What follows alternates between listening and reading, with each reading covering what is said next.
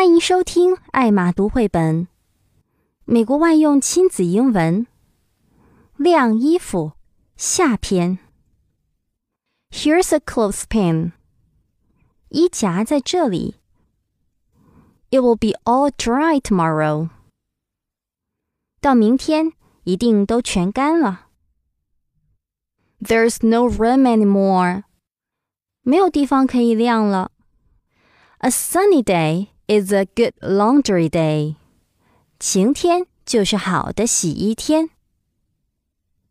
Here's a clothespin.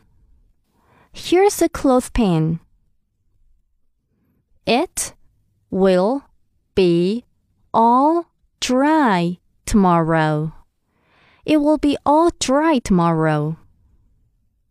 There's no room anymore.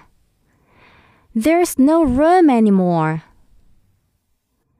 A sunny day is a good laundry day. A sunny day is a good laundry day. 想获得以上素材的文本和歌词吗？欢迎关注“艾玛读绘本”微信公众号，你所需要的都在那里。